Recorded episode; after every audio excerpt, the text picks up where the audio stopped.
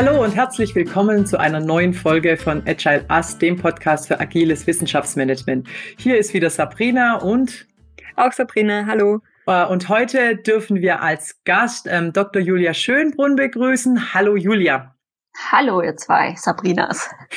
Schön, dass du da bist. Ich würde jetzt dich kurz gern zu Anfang ein bisschen unseren Zuhörern und Zuhörerinnen vorstellen, damit sie einfach wissen, wer du bist und warum wir dich eingeladen haben. Mhm. Also, ähm, die Julia ist Organisationsentwicklerin mit Managementerfahrung und sie ist äh, vor allem Netzwerkforscherin, Netzwerkforscherin und zwar am Center of Business and Network Analysis an der University of Greenwich in äh, UK. Und sie hat promoviert zum Thema Organizational Networks. Also sie ist wirklich eine richtige Expertin für Netzwerke. Und unter anderem ähm, ist, ist sie auch in der Lehre tätig und hält Vorlesungen an der Fakultät für internationales Business der Hochschule Heilbronn.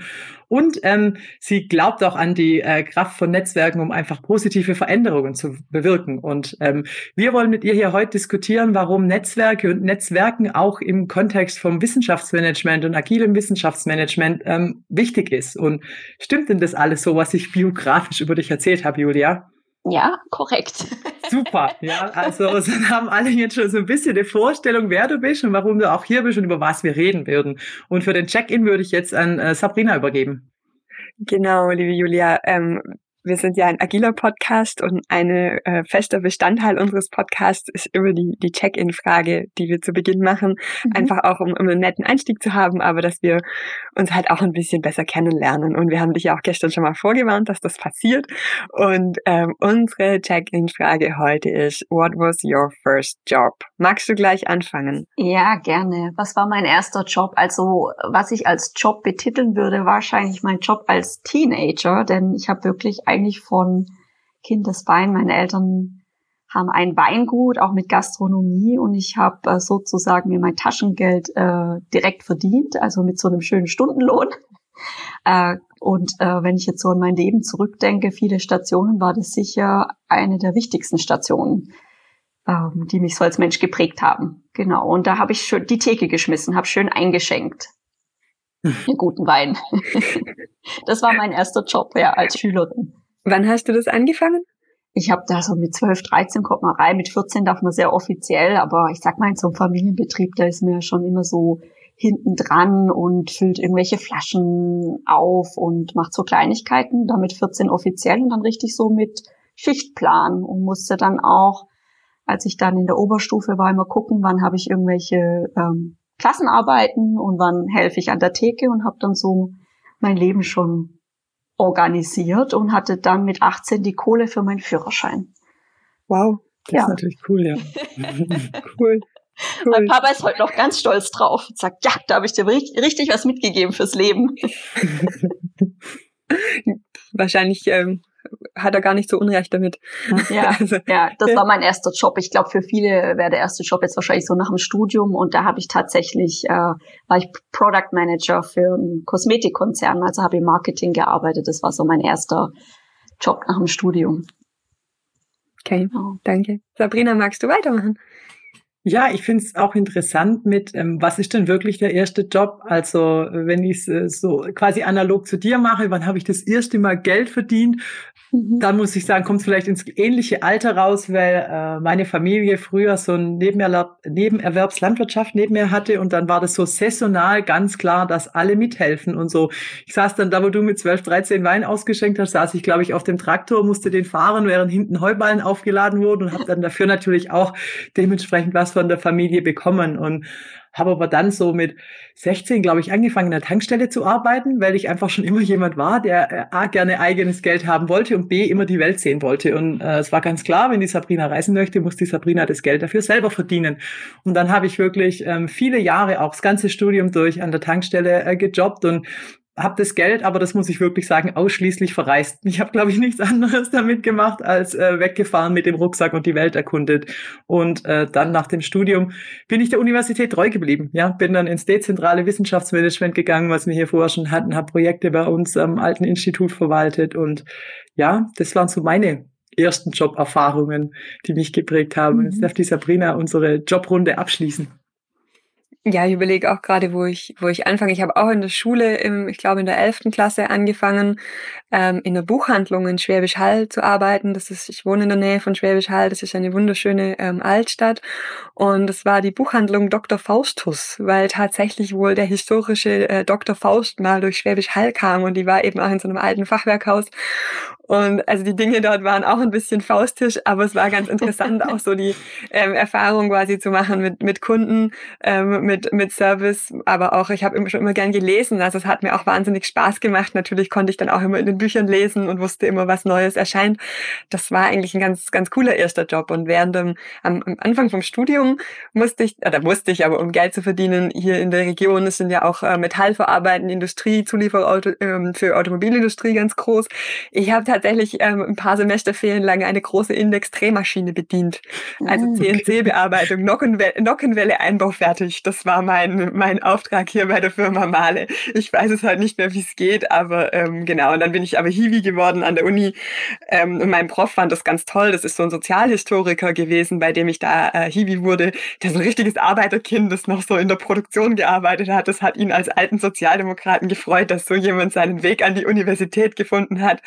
Und äh, mein, mein erster Job dann nach dem Studium war dann eben auch an der, an der Uni in Kiel, wo ich studiert habe. Da war ich wissenschaftliche Mitarbeiterin ähm, mit besonderem Schwerpunkt in der Lehre und habe dann äh, für ein Jahr äh, Studierende unterrichtet und mir während der Zeit überlegt, in was ich promovieren möchte. Und dann hat mich aber der Weg aus Kiel weggeführt. Genau, das waren so meine ersten Jobs. Was ich jetzt ganz spannend finde, dass wir alle, oder dass vielleicht, weil Julia damit angefangen hat, nicht der erste Job ist das, was man nach der Ausbildung gemacht hat oder die Ausbildung, sondern dass wir eigentlich alle vorher schon irgendwie angefangen haben, dass Job sowas ist mit quasi gleich äh, Geld äh, verdienen und dass das einen aber auch prägt.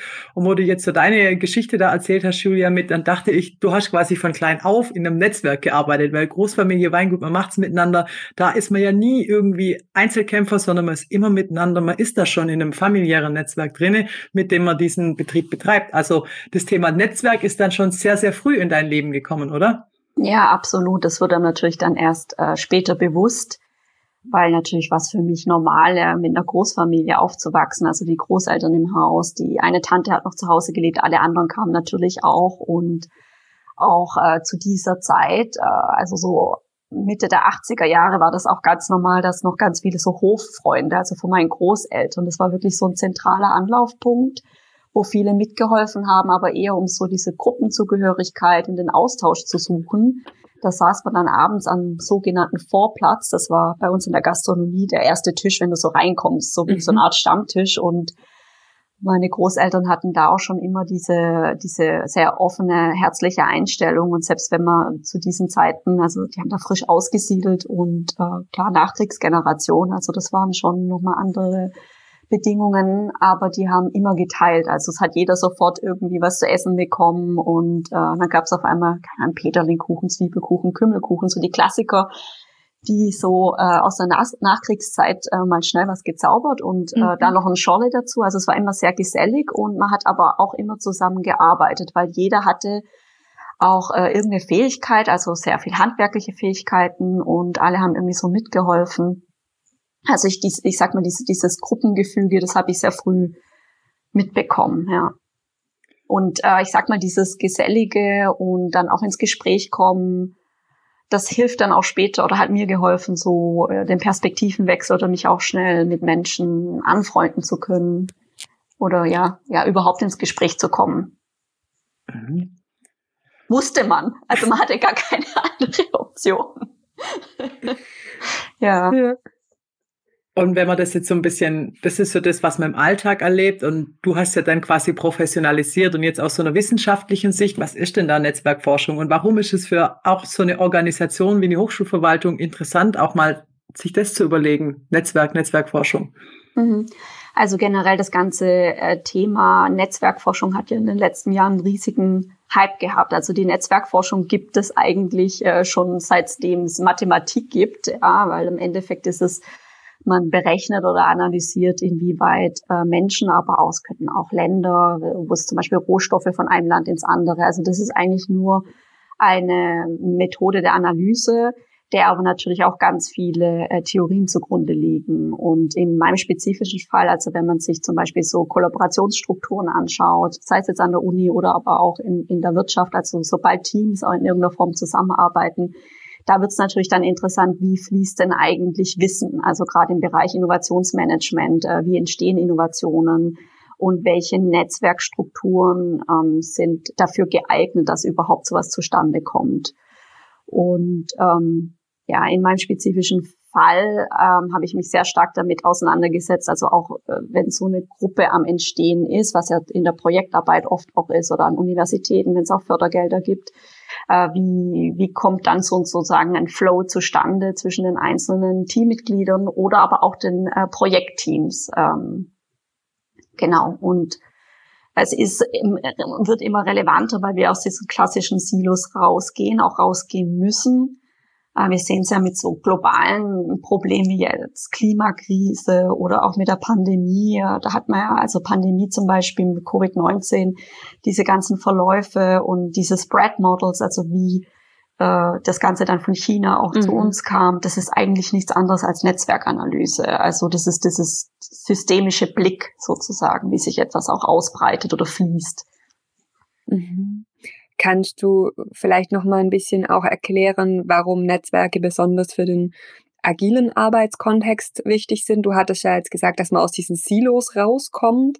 Mhm. Ähm, aber gibt es da noch mehr oder was, was bedeutet das konkret?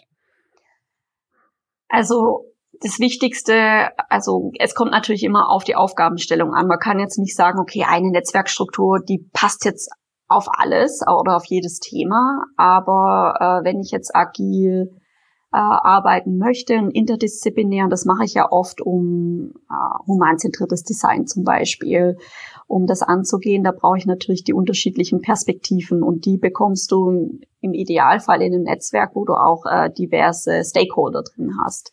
Und ähm, Endeffekt ist diese agilen Arbeitsweisen und Netzwerkforschung, wenn man die aufeinander legt, geht es in erster Linie auch um ein Bewusstseinsschaffen, weil ganz oft denkt man halt in diesen starren Strukturen oder Organigrammen oder wie, wie Gelder fließen äh, oder in der mhm. Regionalentwicklung, wie die Politiker oder die, die, die geografischen und politischen Gebiete übereinander lappen. Und das schränkt uns natürlich unheimlich ein. Ja, das gibt uns erstmal einen Rahmen und eine Struktur, aber wenn wir darüber hinaus arbeiten möchten und unterschiedliche Blickwinkel, dann äh, müssen wir ganz bewusst uns überlegen, äh, welche Stakeholder brauche ich und dann bist du automatisch eigentlich in der Netzwerkperspektive. Und äh, jetzt, ähm, wenn man die jetzt auf Sozialkapital, was, jetzt mein Bereich ist, also gerade im Innovationsmanagement geht's halt auch drum, ähm, wie werden Beziehungen aufgebaut, wie wird Vertrauen aufgebaut, auch in Teams, dass ich auch auf diese Ressourcen äh, zugreifen kann von den anderen Menschen. Also da kommt auch ganz viel, ähm, ist man ja so eher den Kommunikationsbereich und Kulturbereich, den man dann anspricht. Also wie geht man eigentlich miteinander um, auch in so einem Netzwerk? Weil nur wenn ich jetzt sage, okay, ich bringe jetzt hier fünf Menschen in einen Raum, dann fließt nicht unbedingt äh, gleich das Wissen, die Energie. Da muss ja auch eine Bereitschaft und Offenheit dafür da sein. Was oft schon mal hilft, ist, wenn man äh, so die Netzwerkbrille aufhat und einem bewusst ist, dass man eben im Team und gewissen Strukturen auch mehr erreichen kann. Mhm.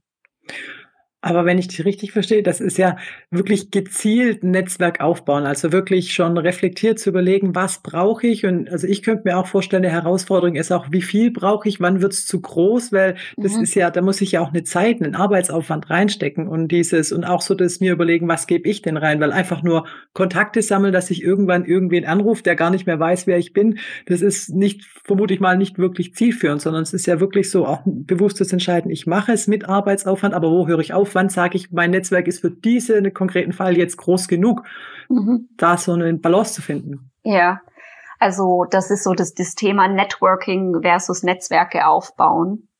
Und Networking, so das Klassische ist ja auch, wenn viele schon den Begriff hören, dann ist so Gott Hilfe, Panik, schrecklich, Smalltalk. Äh, ich war gestern Abend erst wieder auf einem physischen äh, Netzwerkevent und fand es selber, obwohl ich ja eigentlich da drin gut sein sollte, fand ich es befremdlich, weil es mhm. sehr aufgesetzt war. Und ähm, ich sag mal, Netzwerke aufbauen ist so dieses äh, bewusste Dinge auch reingeben in ein Netzwerk. Da geht es eher um die Qualität und nicht die Quantität. Und das klassische Networking, äh, ich verteile meine Businesskarten oder ich sammle Kontakte auf LinkedIn oder Twitter das äh, ist nicht zielführend. Ähm, also in, in, in den meisten Fällen. Und du hast ja auch nur eine gewisse kognitive Kapazität, diese Beziehung auch aufrecht zu erhalten. Und früher war es so in der, in der Netzwerkforschung, ja, die Quantität zählt und ganz viele Beziehungen aufbauen. Und das ist mittlerweile äh, widerlegt, sondern es geht um die Qualität. Und vor allem kann es jetzt sein, wenn ich zum Beispiel mit einem von euch eine gute Beziehung aufbaue und ihr habt wiederum ein großes Netzwerk, dann ist diese eine Beziehung für mich viel wichtiger, weil ich weiß, okay, ich kann dann auf die Sabrina zugehen und die kann man dann zum Beispiel im Universitätskontext äh, wieder Türen öffnen. Und äh, das ist dann auch mit dem systematischen Netzwerken gemeint, dass ich da viel ähm, bewusster auch reingehe. Wer sind die einzelnen sogenannten Knoten in meinem Netzwerk, also die einzelnen Akteure und Menschen. Und das ist so das Klassische, was ich jetzt gerade äh, beschrieben habe, dieses klassische, der klassische Broker oder Brückenbauer. Das sind dann die Menschen, die dir sozusagen Zugang geben zu Gruppen, mit denen du sonst gar keinen Kontakt hättest oder haben könntest. Mhm. Und äh, wenn ich viele Broker in meinem Umfeld habe oder selber einer bin, dann habe ich davon mehr, als ich habe jetzt tausend Kontakte, mit denen ich eigentlich kein, keine engere Bindung habe. Es erscheint mir aber auch eher logisch, wenn man das quasi mit dem äh, sich nochmal vergegenwärtigt, was agiles Arbeiten eigentlich eigentlich bedeutet und agile äh, Werte, dass es ja eher dann darum geht, darauf zu achten, ja, wie du sagst, ähm, also nicht wahllos zu, zu Netzwerken und das heißt nicht möglichst viele Leute zu kennen, sondern die, äh, die richtigen Leute zu kennen oder die Leute zu kennen, die mir helfen, ähm, die Leute zu finden, die vielleicht gerade zu dem Problem oder zu dem Anliegen, das ich habe, passen oder die mich weiterbringen oder die mich, die mich inspirieren. Ja. ja, absolut.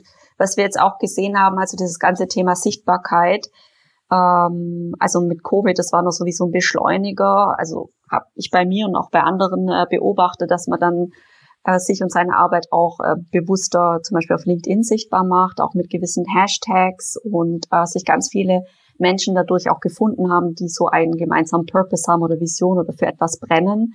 Also da gibt's auch die, diese Möglichkeiten, dass ich natürlich trotzdem jetzt nicht über die eigenen Kontakte, die ich habe, so, aber ganz bewusst in, in, in diesen Kontaktaufbau mhm. gehe aber eben weil ein etwas verbindet. Und da kann man dann auch drei, vier Sätze dazu schreiben. Und selbst äh, in, in, der, in der Wissenschaft und in der Lehre gab es da ganz viel Bewegung, obwohl es vielleicht jetzt gar keine Austauschplattform klassisch gab, haben sich ganz viele auch in, in der Wissenschaft über diese Plattformen mit ihren Themen jetzt auch mhm. äh, mit Covid oder während Covid äh, vernetzt. Also auch Agilität in der Lehre zum Beispiel so war so ein Thema, wo ganz viele sich da gefunden haben und ziemlich schnell ausgetauscht haben, was sie da ähm, ja, gerade äh, bewegen.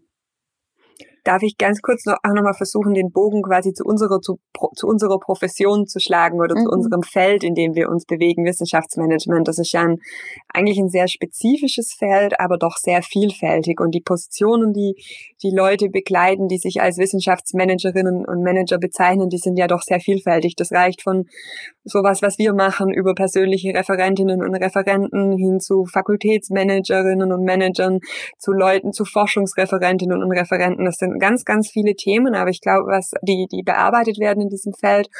Aber ich glaube, was alle so ein Stück weit eint, ist, dass wir ja, ich möchte nicht sagen Grenzgängerinnen sind, aber doch irgendwie Vermittlerinnen zwischen Welten. Die allermeisten oder viele haben eine, eine, wissenschaftliche Ausbildung, wie auch die Sabrina und ich, wie du auch. Wir haben alle promoviert, haben auch eine Zeit lang in diesem Wissenschaftskontext gearbeitet und haben uns dann eben entschieden, auf die eine oder andere Weise das Management von, von Wissenschaft zu unseren Hauptaufgaben zu machen. Und ähm, ganz oft, Entschuldigung, dass ich so weit aushole, aber ich komme jetzt auch mhm. zu meinem Punkt, ähm, dieses Arbeiten an Schnittstellen, glaube ich, das ist mhm. ja was Wissenschaftsmanagement Management auszeichnet. Und einerseits scheint mir das deshalb, also mir leuchtet gerade jetzt eigentlich, geht mir so richtig auf, warum dieses Thema wirklich spannend ist für uns und was man da damit machen könnte und auch für die Hörerinnen und Hörer da draußen, dass sie verstehen, warum mhm. wir dich eingeladen haben. An so einer Schnittstelle, also ich war vorher persönliche Referentin unseres Kanzlers, an so einer Schnittstelle ist es manchmal echt auch einsam, weil wenn es dumm läuft, kriegst du es von beiden Seiten knüppeldick ähm, und vielleicht hast du auch in deiner eigenen Organisation niemanden, der exakt dasselbe dasselbe tut wie du und nachfühlen kannst oder die, die Problematiken, die du in dem Moment hast. Und zum Beispiel mir als persönliche Referentin Kanzler ging es so, ich war ja auch mit sehr vertraulichen Dingen konfrontiert, wo ich jetzt nicht einfach mal eine Kollegin zwei Zimmer weiter anrufen konnte, weil es vielleicht um, um eine Arbeitsgeschichte ging, die vertraulich behandelt werden musste. Also das mhm. mit jemandem zu teilen. Und ich habe ein relativ großes Netzwerk im Wissenschaftsmanagement. Da ist es sehr hilfreich, wenn man dann vielleicht jemand kennt, der persönliche Referent in einer anderen Universität ist. Und ich glaube, für uns und für diese Schnittstellentätigkeiten ist das, glaube ich, ganz, ganz wichtig und auch da den Sprung über die eigene Organisation ähm, rauszumachen. Also ich glaube, das ist der, der Punkt, warum das so relevant ist. Oder? Ja, absolut. Also wie du ansprichst, was, was du da ja dann gemacht hast, auch mit den anderen Organisationen ähnliche Rolle. Ähm, ihr schafft ja, also in, in der Kommunikation und auch im, im Nachvollziehen. Und da kannst du wirklich auch eine Community aufbauen, wo du voneinander unheimlich viel lernen kannst, weil ich sag mal, in irgendeiner Form gibt's ja schon die ähnlichen auch Herausforderungen und Herangehensweisen. Und ähm, wenn sowas dann entsteht und jemand das auch in die Hand nimmt, so ein Netzwerk, also interorganizational Networks aufzubauen äh, mit ähnlichen Rollen, dann sind es oft äh, Communities, äh, die ja, wo ganz viel wachsen kann. Ja. also wenn, wenn man diese Offenheit hat und dann auch sagt, ich ja. habe da was Vertrauliches, wie gehe ich jetzt damit zum Beispiel um? Also man kann so ja. Peer-Coaching, eigentlich kommt genau. man da rein. Ja. Und das macht es unheimlich wertvoll. Aber das funktioniert natürlich nur, wenn man auch sagt, hallo, ich ja. bin's, ich arbeite gerade an dieser Schnittstelle. Wo, wo sind die anderen denn eigentlich? Und das meine ich auch mit, mit Sichtbarkeit, wenn man sich da einmal rauswagt und auch sagt, ähm, das bin ich, das mache ich, äh, dafür brenne ich, dann merkt man, da, da kommt ganz, ganz viel äh, ins Rollen. Ja. Also ja. das ist wirklich quasi der erste Schritt, dass ich mich erstmal mit mir selber auseinandersetze. Das ja. bin ich und das möchte ich und das will ich und das ist das, was ich nach außen zeigen möchte. Und in dem Bereich oder in der Richtung möchte ich gerne auch Kontakte knüpfen und machen und tun. Also sich selber nach außen zu zeigen und diesen ersten Schritt zu tun, das, das muss ich als erstes machen, wenn ich gute Netzwerke aufbauen möchte oder entwickeln möchte. Ja, vor allem, wenn du es halt über die Organisation hinaus machen möchtest, äh, wo du eben nicht diese, sag ich mal, zufälligen äh, Schnittstellen hast, wie ich treffe mich in der Kaffeeküche oder in der Kantine oder mal äh, auch jetzt äh, ist viel schwieriger, natürlich mit Covid. Äh, man ist nicht einfach zufällig auf einer, einer Konferenz oder auf einer Weiterbildung oder nicht in dem Format. Also das heißt, man muss ein bisschen proaktiver an die Sache rangehen. Und es ist für viele sehr schwierig, in die Sichtbarkeit zu gehen und ähm, ja, mein Tipp ist da immer kleine Schritte. Also erstmal äh, Profile anlegen, mal gucken, wer ist da so da draußen, wer hat da eine Stimme ähm, und ähm, dann peu à peu sich sichtbar machen mit seinen Themen. Mhm. Ich hatte das große Glück, dass, also ich habe eigentlich instinktiv, glaube ich, nach der Doktorarbeit ähm, war mein erster Job, wo wir heute bei ersten Jobs waren, war ich äh, Trainee im Bereich Weiterbildung beim Zentrum für Wissenschaftsmanagement in Speyer, die ja so die äh, die Anlaufstelle sind im, im Wissenschaftssystem für, für Weiterbildung, für Wissenschaftsmanagerinnen. Mhm. Und das ZWM bietet seit vielen Jahren schon ähm, Lehrgänge an für die unterschiedlichen äh, Bereiche, die das Wissenschaftsmanagement eben gibt. Es gibt so einen Basislehrgang, aber eben auch für Forschungsreferenten, für persönliche Referenten, ähm, wo man sich meistens zu drei oder vier Terminen, äh, drei, vier Tage in echt trifft mhm. und dort quasi ähm, über die eigene Organisation hinaus ähm, Gleichgesinnte oder Menschen, die in ähnlichen Positionen arbeiten, trifft. Fakultätsmanager-Lehrgang habe ich immer gemacht, genau, das fällt mir gerade noch ein, den gibt's aber nicht mehr. Und ähm, das war natürlich auch so ein bisschen in der Zeit, ähm, wo wo, glaube ich, LinkedIn auch in unserem akademischen Bereich nicht so die Rolle gespielt hat. Mhm. Und ich hatte aber auch tatsächlich immer Angst. Ich hab, musste diese Lehrgänge ähm, begleiten. Ich war da sowas wie die Reiseleiterin und dachte auch immer Networking, oh, oh Gott, wie, wie geht es und, und wie, wie mache ich das und stelle ich mich da irgendwie dumm an? Und ähm, der, der erste Block war immer ein Kommunikationstraining. Und sie haben immer quasi die Trainerinnen, die das gemacht haben, das ging immer zwei Tage, hinten dran gehängt, ähm, äh, helft mir mal, wie heißt diese Methode, wenn man sich in einer Peer Group Feedback gibt? Da gibt es doch so eine ah, bestimmte, ja, ähm, ähm, so eine bestimmte Technik. Ähm, ja, die kollegiale Fallberatung. Die kollegiale ja. Fallberatung, mhm. genau. Das haben sie dort immer quasi als, als erstes Tool, ähm, Dankeschön, eingeführt. Und dann hatte die Gruppe gleich für die nächsten drei Termine auch was an der Hand, was sie auch abends alleine tun konnten. Zum Beispiel dann, wenn jemand mhm. ein, ein Problem hatte, konnte man das in diese, und da gibt's zum Teil aus meiner Zeit, das war jetzt 2016, Gruppen, die sich nach wie vor treffen, regelmäßig und, und das tun und ja. sich da ein Netzwerk aufgebaut haben. Aber da ist natürlich auch, da muss man sich anmelden zu so einem Lehrgang, der kostet Geld, da muss man hingehen. Mhm. Und dann hat man ja schon eigentlich alles, was man braucht. Aber wir reden ja jetzt auch, also ich fand das einen ganz interessanten Angang an Netzwerken. Mir wurde das super leicht gemacht durch diese Lehrgänge, mhm. diese Vielzahl. Aber ähm, ja, vielleicht ist das auch nochmal ein guter Tipp und ein Shoutout ans, ans ZWM. Ähm, guckt mal auf deren Website, was sie anbieten. Aber ähm, ja, man kann es natürlich auch, wenn man jetzt nicht Zugang zu sowas hat, äh, selbst in die Hand nehmen. Also gerade diese Methode kollegiale Fallberatung, was da passiert, ist, man öffnet sich ja. Also man kommt ja mit einem sehr spezifischen Anliegen und äh, das ist ja auch äh, super strukturiert, dauert in der Regel eine Stunde und äh, erstmal gar keine Wertung und äh, nimmt in der Regel ganz viel mit. Ich habe das auch schon mal in einem in einem so einem Lernzirkel gemacht und wir sind bis heute auch, also wir haben bis heute eine, eine Telegram-Gruppe und äh, posten uns da Sachen rein, weil wir einfach wissen, was sind so die Dinge, die die Einzelpersonen bewegen. Und was du da ansprichst, was da passiert, ist ähm, diese sogenannte psychologische Sicherheit. Und die ist äh, eigentlich das, das Wichtigste, gerade in kleinen Gruppen oder in Projektteams, also in einem kleineren Netzwerk, dass man gut performt, weil da kannst du dein äh, True Self sein, wie man so schön sagt. Mhm. Äh, da fühle ich mich wohl, da darf ich auch mal einen Fehler machen oder zugeben. Im Gegenteil, äh, das wird mir dann sogar hoch angerechnet, wenn ich diesen teile. Und ähm, mit so einer Methode passiert das auch in mit Personen, also auch in meinem Fall. Ich habe da ja niemand vorher gekannt, du wahrscheinlich auch nicht bei der Methode. Und äh, das machst du dann ein, zwei, drei Mal. Wenn jeder das einmal durchlaufen hat, äh, da hast du danach ein ganz anderes Gefühl füreinander durch, durch dieses Öffnen. Und äh, auch aus der Netzwerkforschung ist das so, gerade was die, die Teams angeht. Ähm, und bei Google wurde das auch als der wichtigste Indikator für Team-Performance äh, gemessen. Das ist die sogenannte psychologische Sicherheit eben, dass du dich öffnen kannst in, in deinem Core-Network, sag ich mal. Und im Idealfall, das ist das Zweite, was du angesprochen hast, halt über die Organisation heraus, ist, dass du dir aber immer wieder auch Impulse von außen holst. Also selbst wenn du im Team arbeitest oder du hast jetzt, sag ich mal, fünf, die auch noch so Schnittstellen sind und ähm, man baut so eine Community auf, dass man immer wieder dann aber auch guckt, was passiert nochmal äh, draußen, weil du irgendwann auch in eine sogenannte Gruppendenke kommst. Also die gleichen Gedanken, die drehen sich dann irgendwann im Kreis. Mhm. Du hast zwar mega Vertrauen in der Gruppe, du verstehst dich in der Regel auch gut, du weißt, du kannst dich total aufeinander verlassen, hast soziale Unterstützung, ähm, aber du denkst irgendwann das Gleiche.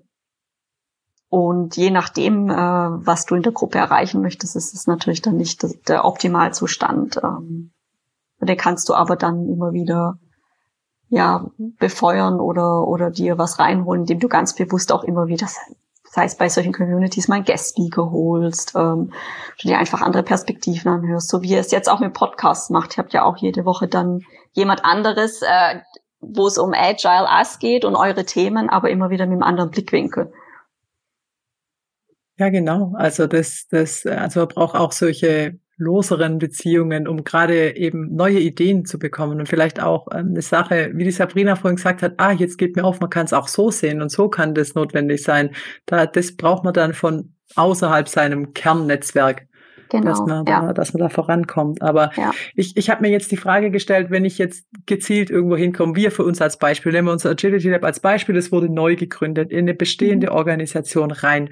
Ja, wir haben ein paar Beziehungen einfach, weil ein Teil von uns schon aus der Hochschule rauskommt, aber wir brauchen eben auch neue, neue Bereiche. Wie kann ich denn wirklich sowas strategisch aufbauen, so ein Netzwerk? Also nicht nur so, oh, ich sage jetzt, das mache ich, das will ich und ich warte, was zu mir kommt. Wie kann ich wirklich ganz gezielt sagen, hey, wie, wie komme ich an die entscheidenden Dinge für das ran, was für uns wichtig ist? Also so einen Plan dahinter, ein Plan für ja. Netzwerkaufbau. Ja, also ich da würde ich äh, zwei Aspekte sehen. Das erste ist einmal innerhalb von eurer Organisation. Also da geht es ja auch darum, äh, euch erstmal auch zu etablieren und auch zu erklären, wer sind wir eigentlich, was tun wir.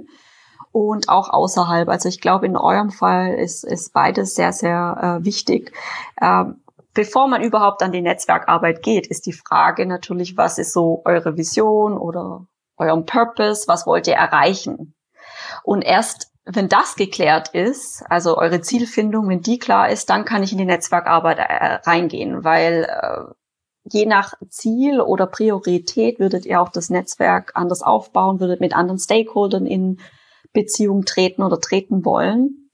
Und äh, wenn das geklärt ist und ihr habt jetzt ein gewisses Ziel, dann würde ich mir wirklich überlegen, also ihr jetzt als Team, äh, wen wen haben wir oder wen gibt es innerhalb zum Beispiel unserer Organisation, der relevant für uns ist für diese Zielerreichung. Und da würdest du Schritt, Schritt für Schritt gehen. Im Idealfall, äh, klar, als Netzwerkmensch äh, steht man sehr auf das Visuelle, also auf diese Komplexität runterzubrechen in, in Landkarten, also wie man es in der Geografie auch macht.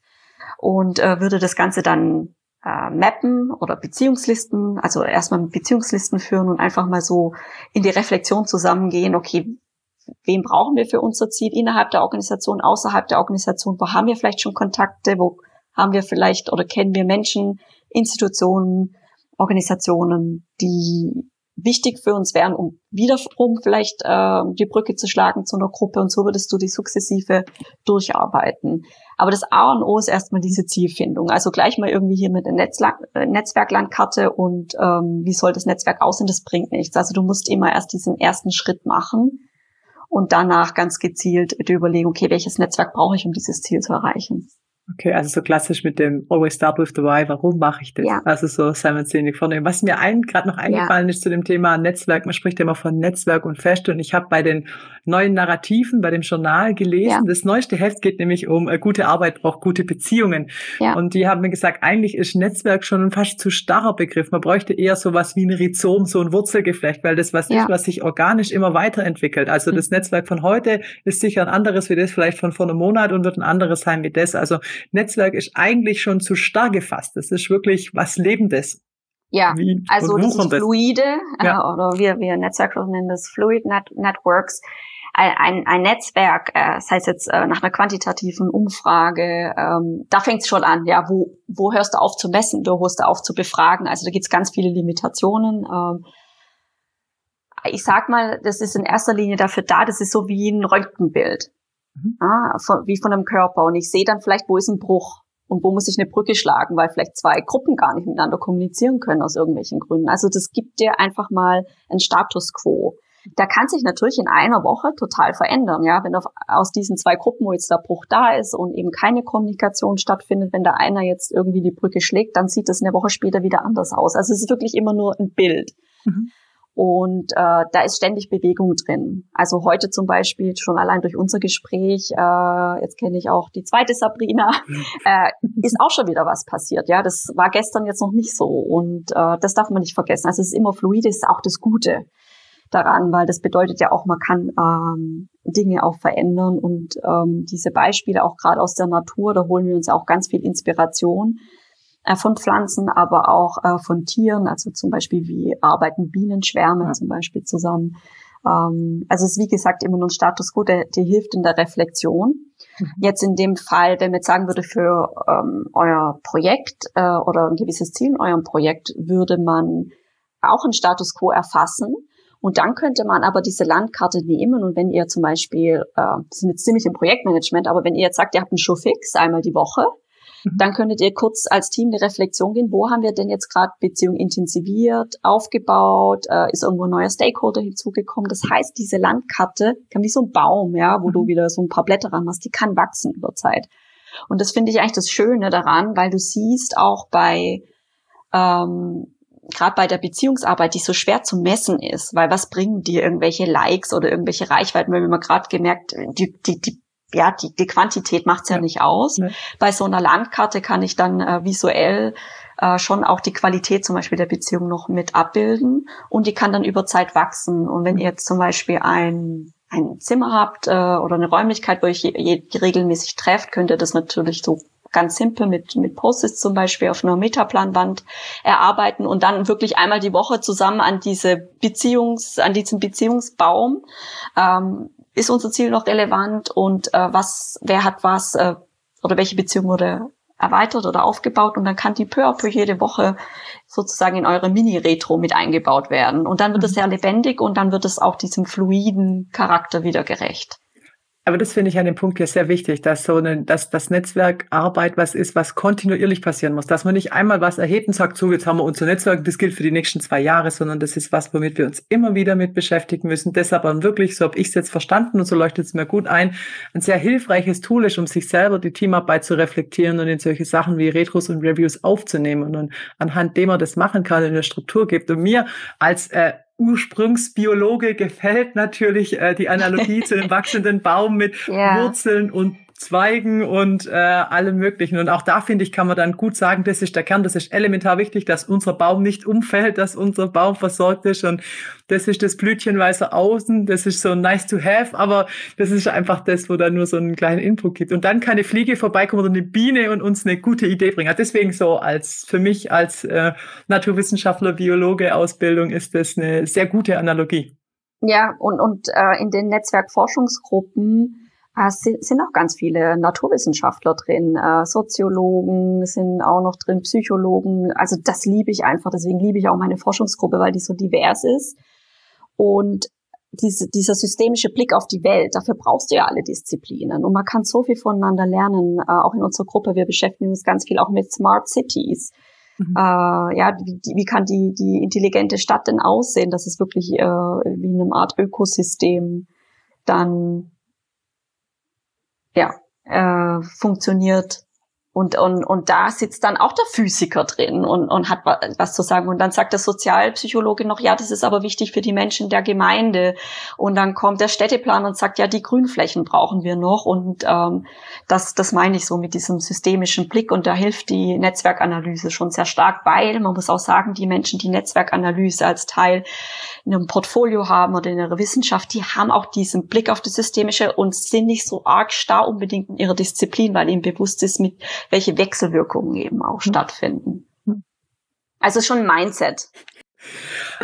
Sehr spannend. Ich würde das gleich nochmal aufnehmen, unser, unser hübsches Bild vom Baum und sogar noch ein bisschen größer machen zum Wald, weil ich habe gelesen hier im Zuge meiner Arbeit im Agility Lab uh, Reinventing Organization von ähm, Frederic Laloux und mhm. er bringt da gerade eben äh, zum Thema Führung und Selbstführung die Analogie von wie Organisationen werden sollen, so nach dem Motto, wie so ein Ökosystem Wald. Da haben wir ja auch nicht die Oberfichte, die der Blume sagt, wann sie blühen soll und, und, und das ist ja auch ein Netzwerk, also da sind wir wirklich sehr, wir können da wirklich viel von der Natur, glaube ich, lernen, wie, wie Organisation funktionieren kann, wie Netzwerke funktionieren können, auch Symbiosen funktionieren können. Das fällt mir da gerade zu dem, was du erzählt hast, ein. Es passt doch echt ja. ganz gut. Ja, absolut.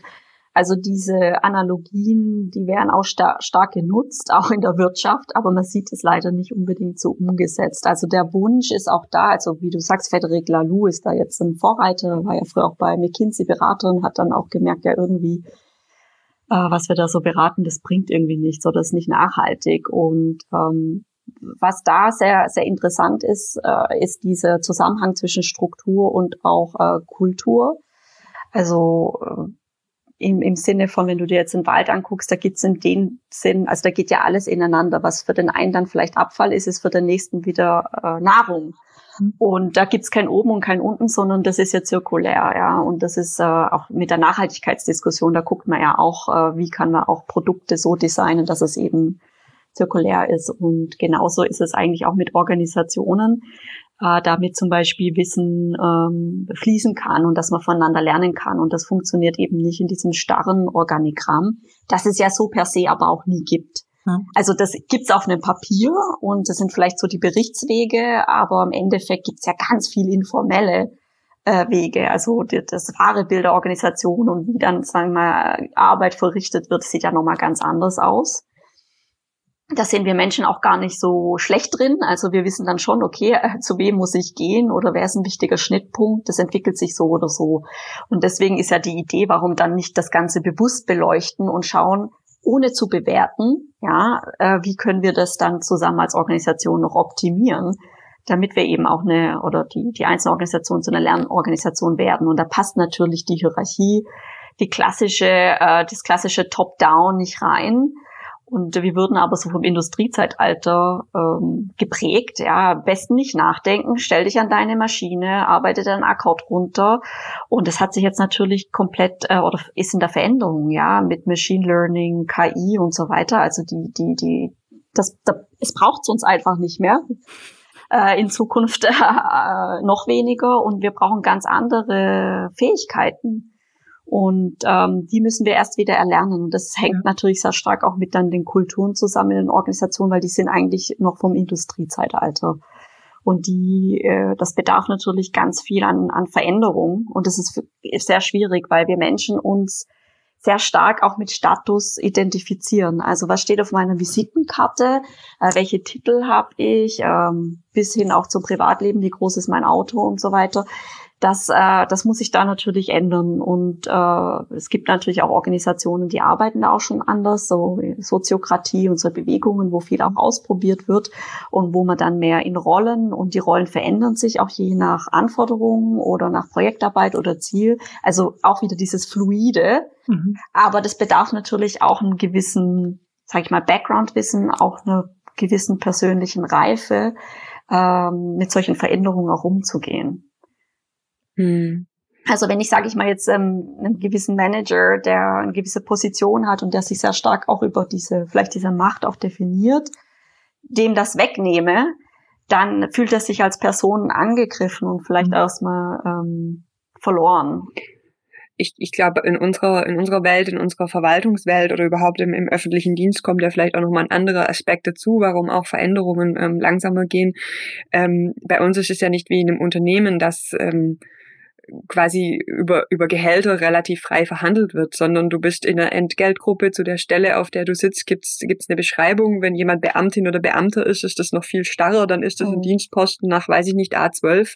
Dann sind da folgende Tätigkeiten vorgesehen und es gibt eine Laufzeit, bis du in die nächste Stufe kommst als, als Beamter oder Beamtin. Und so jemandem kann man dann auch nicht einfach sagen, ja, jetzt hast du halt ab morgen eine andere Rolle, viel Freude.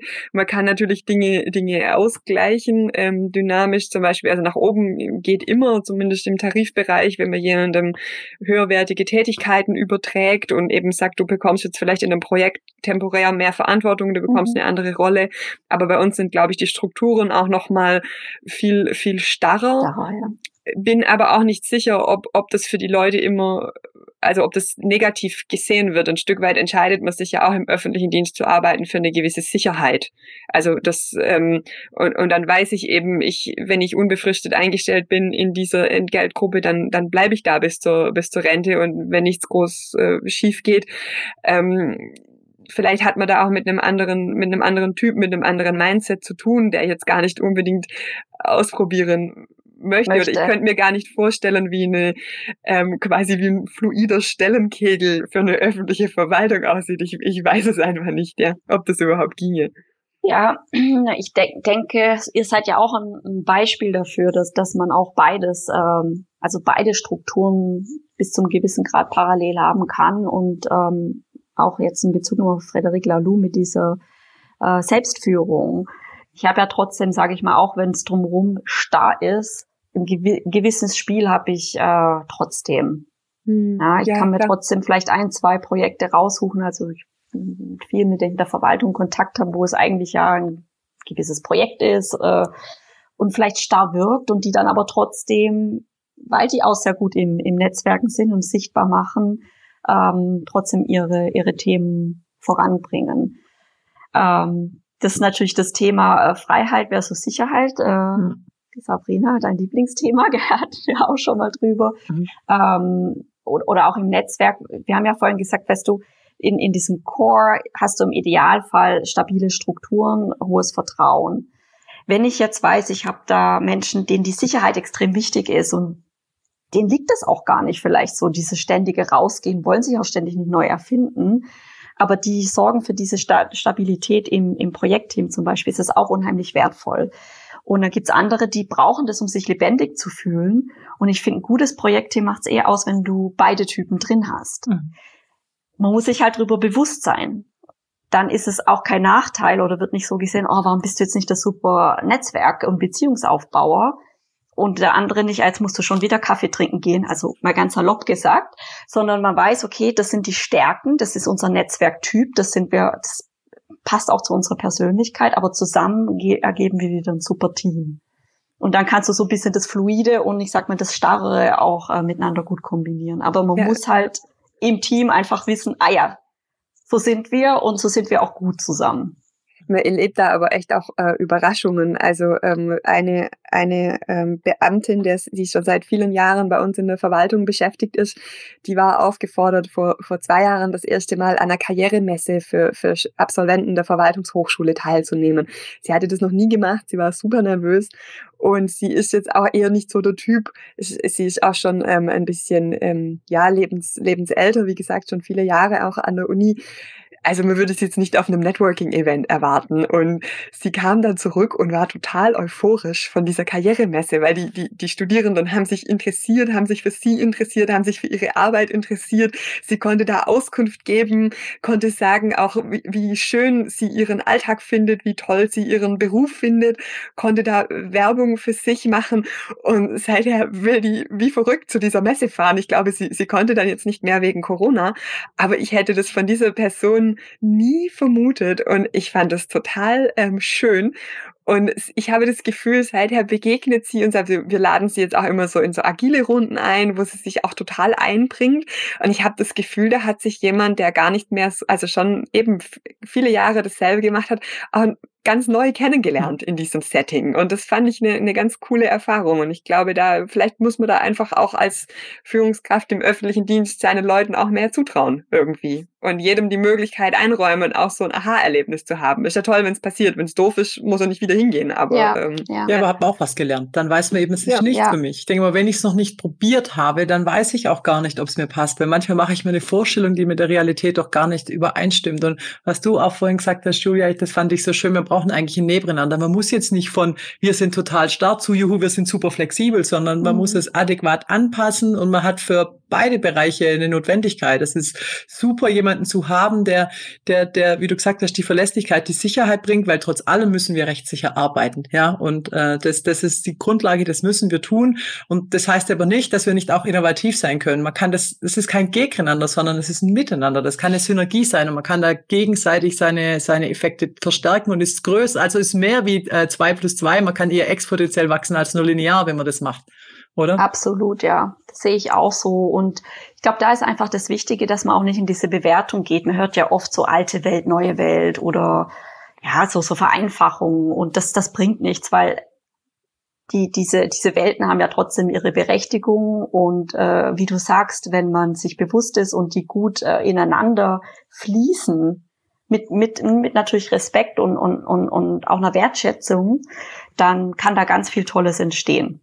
Mhm. Und gibt auch noch die, die dann agil arbeiten möchten, eigentlich noch mehr Möglichkeiten, auch einen Freiraum zu nutzen, weil sie wissen, hey, da hinten hält mir jemand den Rücken frei und kümmert sich, damit die Dinge halt am Laufen bleiben. Das ist ja auch wichtig, weil auch, auch in, der, in, in, der Wirtschaft oder, oder auch in den Hochschulen, der Laden muss ja trotzdem bis zum gewissen Grad laufen, aber du brauchst trotzdem die, die diese Veränderung auch äh, mitbewirken. Und wenn beide wissen, wir brauchen beide Welten, um uns nach vorne zu bewegen und gut zu sein als eine Organisation, äh, ich glaube, das ist das A und O, weil sonst hat man oft das Gefühl, ah, das sind jetzt die coolen Agilen, die kommen jetzt hier mit den Turnschuhen und sind lässig und haben voll viel Spaß und wir müssen hier, oh ja, und spielen den ganzen Tag so. Mit Lego am besten, ne? Und mit Lego, Ideen, Serious ja. Play genau. und die anderen und wir müssen hier Formulare äh, ausfüllen. Ja. Ähm, ich glaube, das ist ganz, ganz wichtig, dass es da nicht so eine, so eine Splittung gibt und deswegen, dass man da auch immer im Kontakt bleibt und äh, eine Möglichkeit ist eben auch über die Sichtbarkeit und zu zeigen, hey, das machen wir, wir machen das aus dem und dem Grund und wir sind aber total froh, dass ihr äh, gerade noch äh, ja, bis zum gewissen Grad halt anders arbeitet und ja, das, das ist ein Mindset, der muss von idealerweise von beiden da sein. Ja, und dann auch einfach auch die Offenheit, vielleicht zu sagen, hey, kommt mal und schaut mal, was ihr macht. Macht mit, wir laden euch ein, wir machen euch das Angebot, wir probieren es mal auch gemeinsam. Wir sind auch auf ja. eure Ideen und das gespannt. Aber du hattest jetzt schon ein paar immer gesagt, ohne Wertung. Und ich, ich versuchte, ich habe das so ein bisschen nebenher reflektiert und ja, das hört sich immer gut an, aber ist es nicht unglaublich schwer? Sind wir nicht als Menschen so, dass wir relativ schnell Werten und Vermutungen anstellen, es passiert irgendwas und wir interpretieren das. Das ist ja, da muss man sich ja, also ich persönlich, das da muss ich mich an der eigenen Nase fassen, ich muss mich da auch dazu zwingen, weil mir ist ja unglaublich schnell mit einer interpretierenden Wertung dabei, wenn irgendwas passiert, oder? Total. Also das ist auch menschlich. Das macht auch ja. jeder. Und äh, selbst wenn man ein Bewusstsein hat und weiß, ja, okay, wir kategorisieren Menschen aufgrund unserer eigenen Norm, ja, wie wir aufgewachsen, sozialisiert sind, das ist ja auch normal. Hm. Äh, kommt er aus einer Zeit, wo wir am entscheiden müssen, rennen wir weg oder bleiben wir stehen, wenn der Feind kommt. Also ganz schnell im Hirn, tak, tak, tak, tak, ah ja, alles klar, ähm, die weiblich äh, blond spricht meine Sprache, ich kann stehen bleiben auf die Art. Oder jetzt kommt der Bär und brüllt mich an, ich renne. Ja. Und äh, ja, so arbeitet unser Hirn. Also das ist so unsere Überlebenssoftware die immer noch draufgespielt ist. Und da müssen wir uns einfach bewusst sein, okay, wir, wir haben unterbewusste Stereotypen, die, an denen wir uns die ganze Zeit bedienen. Mhm. Und da muss man ab und zu dann innehalten und sagen, okay, ich mache das jetzt ganz bewusst nicht oder ich lasse mich drauf ein. Das ist natürlich äh, oft sehr, sehr schwer. Und man kennt das, du steigst in die U-Bahn ein, siehst jemanden, scannst die Person und schon am Klamottenstil oder was liest die Person und denkst, du weißt alles. Ja. Ja. Und dann, äh, wenn man dann das Gespräch sucht, ist man oft so überrascht, weil, ja, wie man so schön sagt, äh, äh, don't judge a book by its cover. Und dann öffnest du das Buch und äh, lässt dich drauf ein, fängst an, die Geschichte zu lesen oder zu hören von der Person gegenüber und denkst, wow. Und was wir oft feststellen, wenn wir diese Offenheit haben, dass wir viel mehr Gemeinsamkeiten haben, die uns verbinden. Weil ich bin mir sicher, wenn man an der Hochschule arbeitet, hat man ja trotzdem sich irgendwann dafür entschieden, ähm, sich für die Bildung in irgendeiner Form einzusetzen und ähm, auch äh, jungen, also in der Forschung und auch jungen Menschen, die in der Hochschule sind, Möglichkeiten äh, zu geben. Und ich glaube, wenn man sich da immer wieder dran erinnert, warum mache ich das eigentlich? Was ist unser verbindendes Element, äh, dass dann auch die Wertung äh, ja abnimmt zumindest. Aber ganz abstellen können wir es nicht. Ja, das ist, und was ich auch immer finde, das ist so ein bisschen, so ein positives Menschenbild hilft auch, dass keiner, also ich, ich persönlich gehe immer davon aus, dass niemand morgens aufsteht mit dem, mit dem Vorsatz, so der hau ich jetzt ordentlich eine rein oder der macht das Leben schwer. Das, man macht ja, man versucht ja Dinge für sich möglichst gut zu machen und wenn das von, von anderen vielleicht ein Hindernis ist, dann habe ich das aber nicht gemacht, um ihn zu hindern, sondern ich hatte irgendeine eigene Motivation dahinter und nicht immer das das Negative zu suchen und zu ja. sehen. Und ich denke immer, also ja. das hilft, glaube ich, da viel. Das Aber hilft. es klappt nicht immer. Klappt nicht immer. Ich hatte vor kurzem eine ähnliche Situation, bin ich mit meinem Bruder Auto gefahren. Und vor uns ist eine gefahren, total langsam sonst was, und er voll am Fluchen und die so doof. Und dann, und da habe ich gesagt, du überleg mal, vielleicht hat die gerade einen Anruf gekriegt und hat ihren, ihren Job verloren. Oder die hat gerade komplett äh, Kopfschmerzen und die schafft es gerade mal bis zur nächsten Tankstelle. Also ich habe dann tausend Szenarien, warum die sich gerade so komisch verhält, weil ich dachte, jeder kann ja mal in der komischen oder in der Notsituation sein. Und äh, ja, und äh, da hat er mich dann angeguckt und hat gemeint, ja, du denkst auch immer nur an, an das Beste im Menschen. Aber ich glaube, das hilft trotzdem. Äh, weil wenn ich sofort, dann bin ich natürlich, da habe ich ja so negative Emotionen sofort und das blockiert mich ja dann auch genau, wiederum. Ja. Genau, ja. Und mhm. einfach auch Vorurteilen. Dann bin ich schon in so einer Haltung, Abwehrhaltung, obwohl der andere noch gar nichts gemacht hat und nicht mal den Mund aufgemacht, sondern ich habe irgendwas als Kränkung empfunden und dann äh, ist meine, meine Netzwerklinie hier schon blockiert und die Beziehung in Eimer gefallen, ohne dass das überhaupt einen Grund eigentlich dafür gibt. Und das ist eigentlich ja. sehr schade. Ja, ja. Jetzt haben wir ja eigentlich schon einen ganzen ordentlichen Waldspaziergang hier ähm, heute absolviert, quasi die Bienchen, die Blümchen, Flora, Fauna der Netzwerkforschung ähm, abgeschritten. Ähm, und ich dachte vielleicht, ähm, würde ich jetzt noch mal eine Frage stellen, die das Ganze vielleicht ein bisschen ähm, abrundet oder vielleicht auch noch mal für unsere Hörerinnen und Hörer. Ähm, man mag das ja nicht glauben, aber ich bin ein total introvertierter Mensch. Ähm, ich finde, auf fremd, ich kann, das mag wirklich niemand denken, aber ich, ich habe ganz große Hemmungen, auch auf fremde Menschen zuzugehen. Ich habe sogar Hemmungen, Leute anzurufen. Ich bin immer diejenige, die lieber tatsächlich eine E-Mail schreibt oder irgendeine andere Art von Message, als mal zum, zum Hörer zu greifen, auch schon aus dem Gedanken raus, ich könnte stören, wobei ich natürlich auch weiß, der andere kann ja einfach auch nicht abnehmen, den ich anrufe oder, oder sagen, es tut mir leid, ruf später nochmal aber ähm, also um es kurz zu machen, so Networking oder ähm, Net Smart Networking oder wie auch immer, wie, wie ich das jetzt nennen würde, das ist jetzt nicht so ganz einfach für mich. Ähm, wie hast du vielleicht ein paar gute Tipps nochmal jetzt so zum Abschluss unseres Gesprächs für uns? Wie stelle ich es denn an? Mhm. Also es kommt natürlich drauf an, auf das Level, äh, wie introvertiert du bist oder bist du das zum Beispiel nur bei gewissen Themen. Also sprich, hau ich, gebe ich das jetzt in, in, in den Raum, wo einfach viele Menschen sind und da fällt es dir schwer.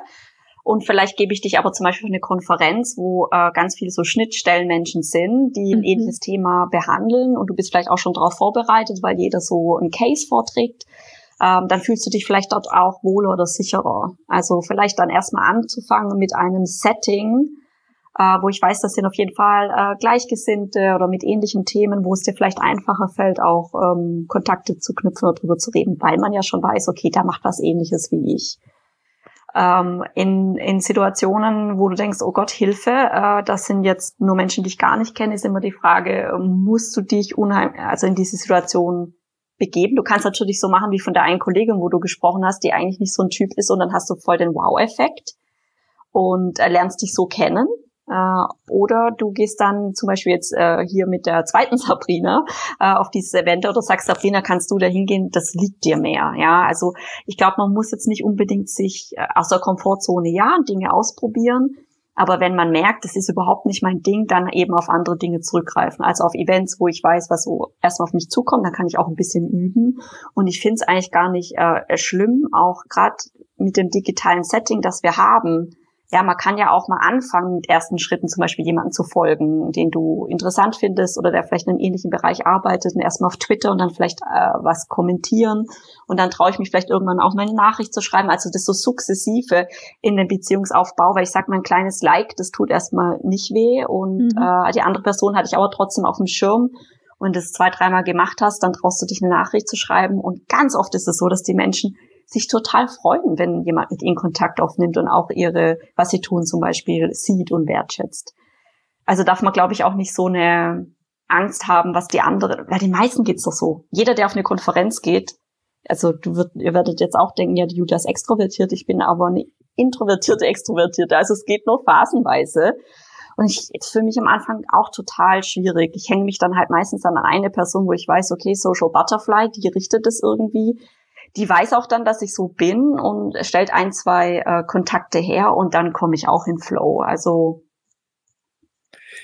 ja, ich kann das voll nachvollziehen, was, was du sagst. Ich finde, das hängt unglaublich von der Umgebung ab, in der man sich äh, befindet, ob man sich da wohlfühlt. Wenn ich mir jetzt vorstelle, ich würde so in so einem Raum voller Bankertypen im Anzug, ich glaube, da wüsste ich auch nicht so richtig was reden. Aber in einem Raum voller äh, Wissenschaftsmanager oder äh, Wissenschaftler aus meinem alten Fachgebiet, da fällt einem das viel leichter, weil man einfach schon viel selbstsicherer ist in den Themen, um die es da geht, was, wo man es macht. Also ich, ich würde gar nicht also sagen, dass jemand immer introvertiert oder immer extrovertiert ist. Klar, man hat eine Tendenz, äh, jemand fällt mhm. reden prinzipiell leicht, aber ich glaube, in dem Gebiet, für das jemand brennt, und wenn es, keine Ahnung, Science Fiction ist Star Wars, dann wird der Introvertierteste auch zum Extrovertierten, weil das ein Thema ist, für das er wirklich brennt und dann kann der dir da eine Stunde lang was erzählen. Also da wäre ich, also so eine Science Fiction Convention, da könnte ich nichts sagen. Da wäre ich das stillste Blümchen, das du dir vorstellen könntest in der Ecke und könnte nur lauschen, weil ich einfach nichts beitragen könnte. Also wirklich nichts. Und dann, deswegen ist es für mich sehr situationsbedingt. Klar, man hat einen Grundcharakter, ja. Also es gibt einfach Menschen,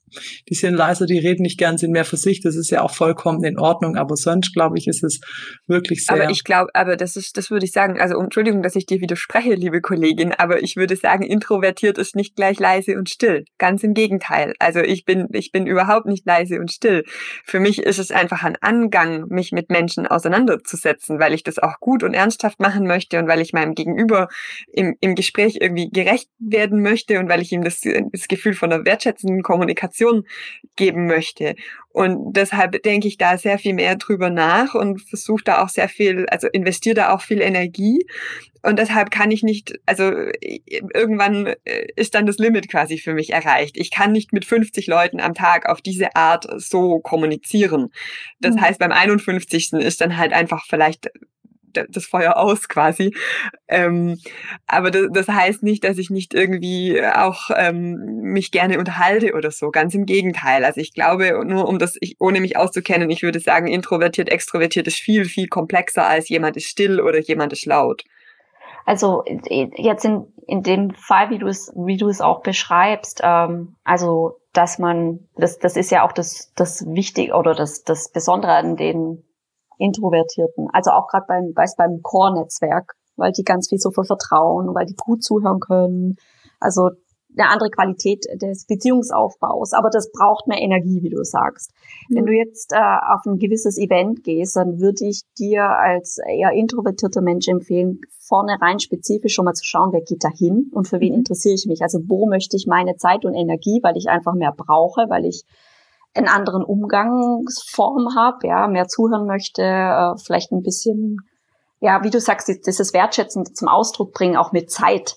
ja, nicht nur mit kurz drei Sätzen und äh, ich verlinke mich schnell mit dir, sondern äh, du investierst ja dann auch eigentlich mehr, wenn ich dich richtig verstehe, als mhm. Introvertierter, dass du dann äh, vorab ein bisschen mehr Recherche machen müsstest mhm. äh, und dann sagen, okay, die, die, drei Personen möchte ich mich auf dieser Konferenz oder dem Austausch mhm. äh, konzentrieren.